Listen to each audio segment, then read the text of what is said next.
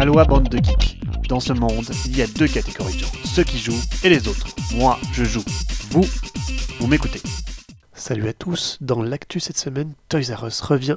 Le docteur Knizia vous prodigue ses bons conseils, de grosses sorties SN avec Nova Luna ou Babylonia, sans oublier ce concours du nombre de pas sur le salon.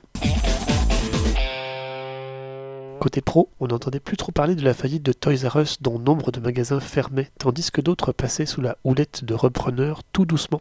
Côté online store, c'est finalement Target qui a injecté l'argent nécessaire pour relancer la machine, et le site web est de retour depuis une bonne semaine. Au niveau cosmétique, rien n'a absolument changé. Comme si de rien n'était, Toys R Us est toujours là.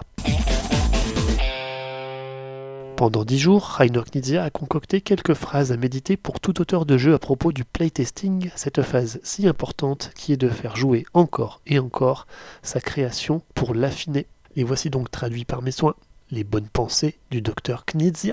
Numéro 1. Ceux qui ne jouent pas ne vivent pas. Ceux qui ne playtestent pas ne créent pas.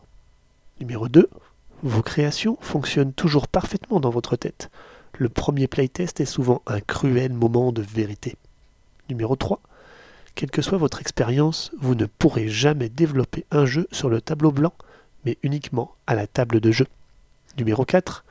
La création est un processus itératif de jeu puis d'amélioration dont le nom populaire est le design de pensée. Numéro 5. Quand vos testeurs n'aiment pas votre création, la plupart du temps, votre création est à blâmer, mais pas vos testeurs. Numéro 6. Je reconnais les bons testeurs par mon envie fréquente de les étrangler Numéro 7. Une création testée par un groupe plaira à un seul groupe. Pour avoir plus de popularité, testez avec de très nombreux groupes. Numéro 8. Vous pouvez rendre la plupart de vos créations attrayantes en les présentant en jeu. Mais lorsqu'elles sont publiées, vos créations doivent parler d'elles-mêmes. Numéro 9. Les tests à l'aveugle, sans y prendre part, sont aussi puissants que les retours des visiteurs d'un grand 8. Numéro 10.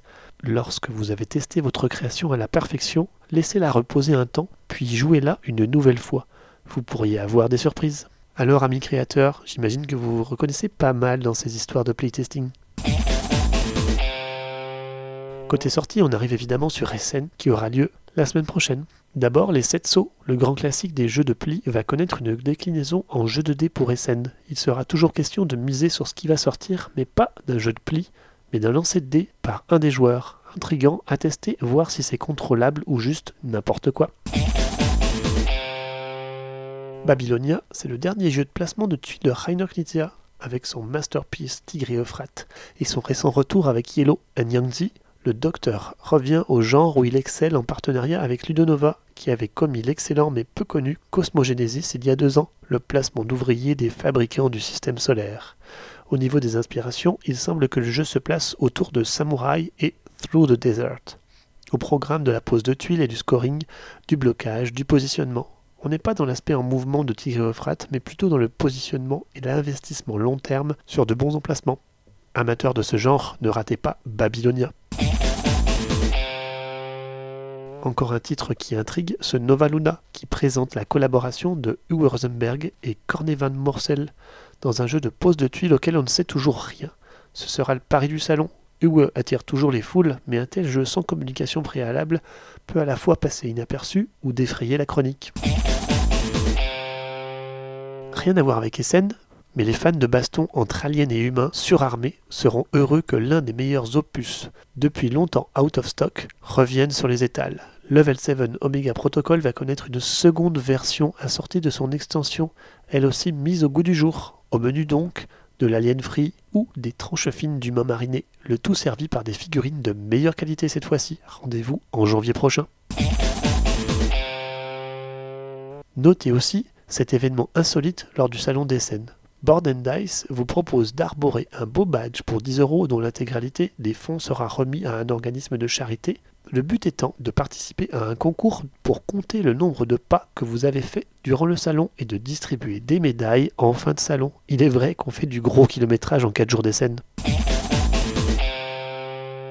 Enfin, pour rigoler, regardez cette incrustation de jeux de société dans un récent épisode de South Park. On peut y voir d'excellents titres avec Nemesis, Core Space, Great Western Trail, Endeavor, Dune, Affliction ou encore Gazland.